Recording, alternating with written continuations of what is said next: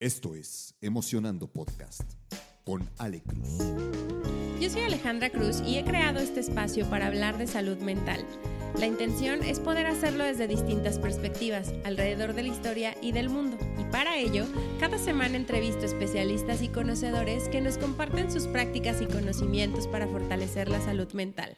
Este espacio es para ti. Emocionando.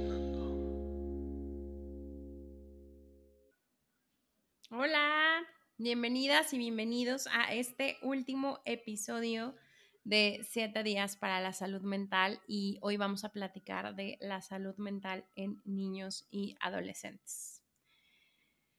Ay, qué temón. Para mí, por mi experiencia eh, de vida, finalmente, mm, tuve que acudir a especialistas de la salud mental en un periodo entre la niñez y la adolescencia, que según yo ya es adolescencia, eh, y, ver de cerca y creo que normalizar lo importante que es em, el tener una ayuda profesional para los niños o adolescentes de la casa, ¿no? En mi caso, pues vino de un tema que ya conocen, que es la salud mental de, de mi hija, ¿no? Pero Haciendo un poco de, retrospectiva sobre ese tema, creo que uno de los primeros puntos a los que yo me enfrenté fue que precisamente era poca la cantidad de profesionales que se especializan en niños y adolescentes. De hecho, eh, la primera terapeuta fue, sí, especialista en adolescentes, pero la segunda fue que nos hizo un favor. O sea, la verdad es que especializada en adultos y nos hizo un favor dada el nivel de criticidad que, estaba existiendo en ese momento y la verdad es que yo se lo agradezco un montón, ¿no? Pero pongo, pongo este punto sobre la mesa porque me parece que la salud mental en niños y adolescentes también se encuentra estigmatizada. Creo que varias de las cosas que pronto pasan es que pensamos que en el futuro nuestros hijos van a tener la oportunidad de resolverlo con un terapeuta cuando sean adultos. Pero la realidad es que entre más rápido les normalicemos y les acerquemos el acceso a profesionales, los, las situaciones que en el futuro puedan ser, em, puedan salir o puedan ser como algún motivo de consulta, pueden resolverse desde estas pequeñas etapas en las infancias. Y creo que ese es uno de los puntos importantes, ¿no? En, mi caso, acudí por el nivel de criticidad. Pero probablemente si el nivel de criticidad no hubiera sido tan alto, tal vez no hubiera empujado tanto a que accediéramos a recursos de salud mental para mi hija desde la adolescencia. Y se los comparto porque platicaba el otro día con un amigo que no la había estado pasando bien, ¿no? Y, a veces como adultos no le estamos pasando bien, pero que es padre de familia y que dado la situación que él estaba atravesando, pues obviamente había un impacto para su hija, ¿no? Eh, y yo le decía, oye, eh, ¿y no crees que sea buen momento de acercar algún recurso a tu hija por lo que están viviendo o por la situación que, se está, que están afrontando. Y él lo pensaba mucho, ¿no? Seguramente sí, sí, sí va a pasar, pero lo pensaba mucho y de pronto me decía, pues es que ahorita no está presentando ningún síntoma. Y justo yo le decía, fíjate que mucho de lo que yo he aprendido eh, a través de estos años del podcast y a través de conversar con muchos especialistas es que la salud mental puede ser preventiva. Y que al ser preventiva nos permite como tener también una perspectiva como hacia el largo plazo. O sea, en el momento en el que nosotros lo hacemos en tiempo y abordamos estos problemas de salud mental desde la infancia o adolescencia, sus efectos van a ser sí o sí duraderos en la vida adulta.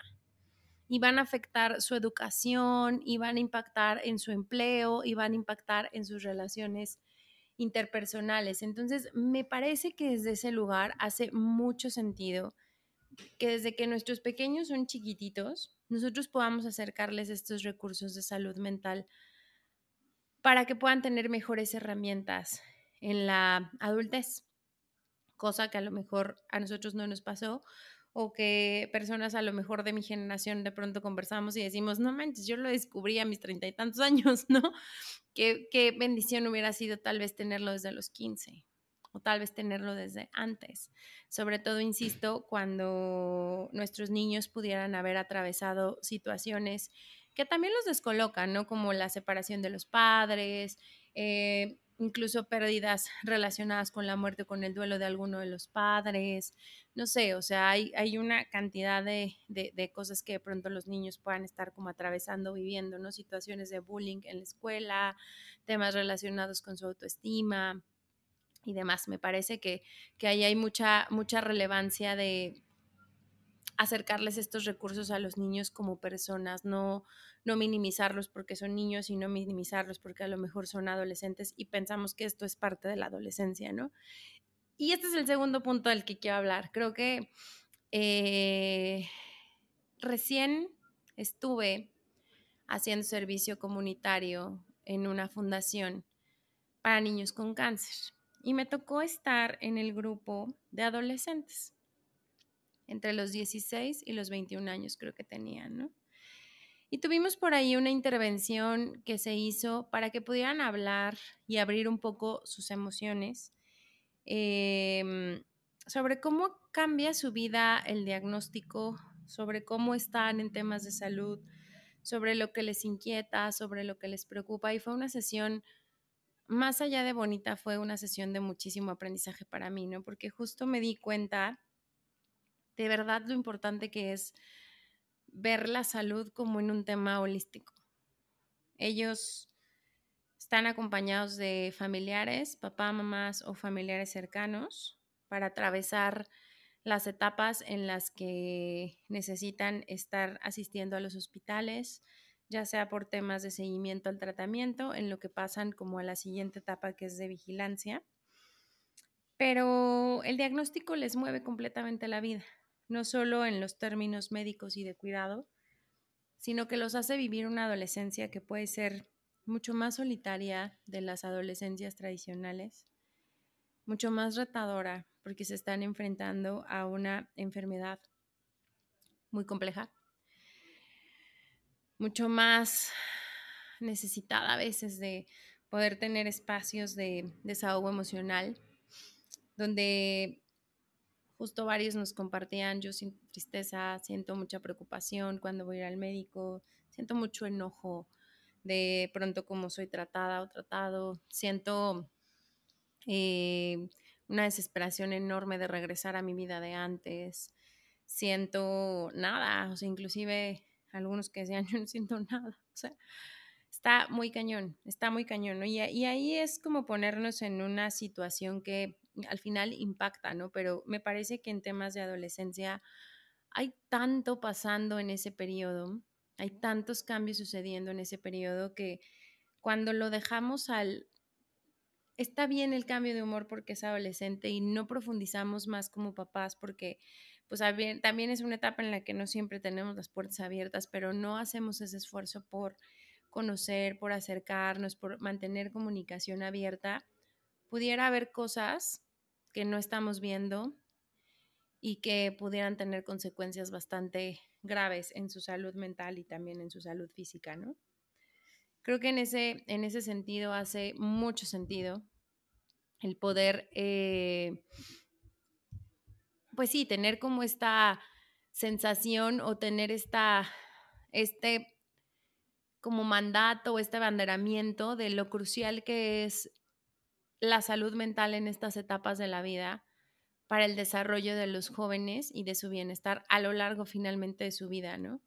Porque afrentan y más bien enfrentan desafíos que son significativos.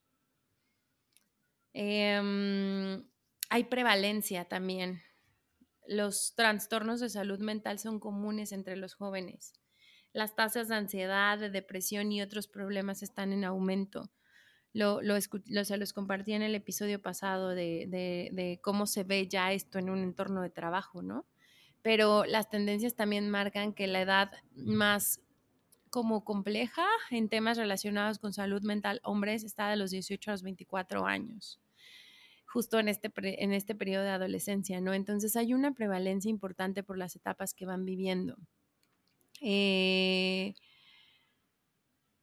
creo que al final el hecho de poder acercar estos recursos e ir rompiendo los estigmas asociados a los problemas de salud mental en esta edad permiten que se pueda pedir ayuda en tiempo y permiten que al tener ayuda se pueda, nos podamos sumar a lo mejor de, de personas y de especialistas para que nos ayuden a darles herramientas para que en el futuro estos jóvenes puedan enfrentar desafíos, desarrollar resiliencia y mantener un bienestar emocional a lo largo de su vida, porque lo que hagan y aprendan en esta etapa, pues va a prevalecer para el resto de su vida, ¿no? Entonces eso, eso le da como mucho valor. Creo que tomarnos en serio los que tenemos cerca de nosotros a niños y adolescentes, tomarnos en serio su salud mental es algo súper importante y llevarlos y acompañarlos a que cuiden su bienestar emocional y aprendan sobre la gestión de emociones, sobre el manejo del estrés, sobre los desafíos de la vida también es súper importante. Entonces, a mí me parece que si estamos en esta posición, ya sea porque somos padres o porque somos tíos o porque somos abuelos y estamos acompañando por ahí a un niñito, una niñita, un adolescente, sepamos que hay cosas que podemos estar haciendo para promover esta salud mental, como, como, el fomentar un ambiente en donde hagamos que nuestros niños y jóvenes se sientan seguros para hablar de sus pensamientos y sentimientos sin minimizarlos, un ambiente que empuje y que impulse a la comunicación abierta, en donde también los ayudemos a educar sobre la salud mental y lo importante que es llevarlos a eliminar el estigma que pudiera existir asociado con ella, ¿no? Que sé que pronto es, es, difícil con chiquitines, sobre todo si en el alrededor o en la familia no hay este grado de conciencia, pero hoy también hay mucho acceso a, elementos psicoeducativos de salud mental para niños, niñas y adolescentes. Estar también creo que súper atentos en lo que observamos, cuáles son esos cambios en el comportamiento de nuestros hijos, cuando presentan eh, momentos a lo mejor de aislamiento, de irritabilidad o hay problemas académicos que son como, como justo algunos de los indicios que nos podrían decir que tal vez existe por ahí un tema relacionado con la salud mental, ¿no? Cómo les enseñamos habilidades de afrontamiento y resolución de problemas a sus edades a lo que les toca de pronto vivir, cómo les enseñamos a gestionar el estrés, cómo les enseñamos a identificar, a reconocer y a, y a gestionar las emociones también, cómo el tiempo en familia eh, ayuda cuando se promueven actividades que fomentan el bienestar emocional, cuando jugamos juntos, cuando practicamos algún deporte, cuando nos dedicamos a ser creativos, cuando hay juego, que es como, como lo que viven en esas, en esas etapas, ¿no? Y cómo si hay y ahí saberlo, papás, que si tenemos alguna preocupación sobre la salud mental de nuestros hijos, podemos buscar ayuda nosotros para ellos y para nosotros mismos. A veces entrarle al tema, especialmente cuando ya está elevando el grado de, riesgo, eh, puede darnos mucho miedo, pero si por ahí hay alguna charla donde sale pensamiento suicida, hay que tomárnoslo en serio, no solo pensar que es una etapa de la adolescencia o es una etapa eh, por, lo que está, por lo que pudiera estar como atravesando en ese momento, ¿no? Como que es importante tomárnoslo en serio y como les digo, hay muchísimos... Eh, maneras, canales, recursos de donde podemos eh, echar mano para buscar ayuda profesional y pues finalmente ser un modelo a seguir, en términos de nuestro cuidado de la salud mental, de cómo nosotros como adultos gestionamos el estrés y las emociones de manera saludable, de lo que hacemos por el propio cuidado de nosotros.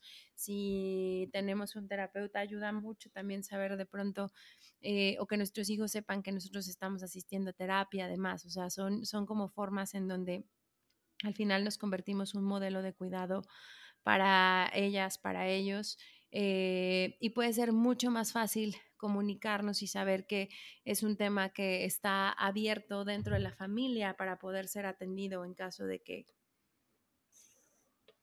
de que se necesite. Entonces, justo el preservar, el fomentar, el impulsar el invitar al cuidado de la salud mental de niños, niñas, adolescentes, em, se vuelve como súper, súper, súper importante, ¿no? Y, hablando de, esta parte que les contaba de, de los profesionales, también cada vez hay más profesionales en el país que se están especializando en temas relacionados con niños y con adolescentes para poder atender con recursos psicoterapéuticos las necesidades que, se tienen en el país para, para con estos, este, este, este grupo de población, por así decirlo. Entonces, pues, si se dan cuenta, con estos siete episodios les quise regalar como una mirada de, temas diversos alrededor de la salud mental, pero importantes o que me parecen relevantes.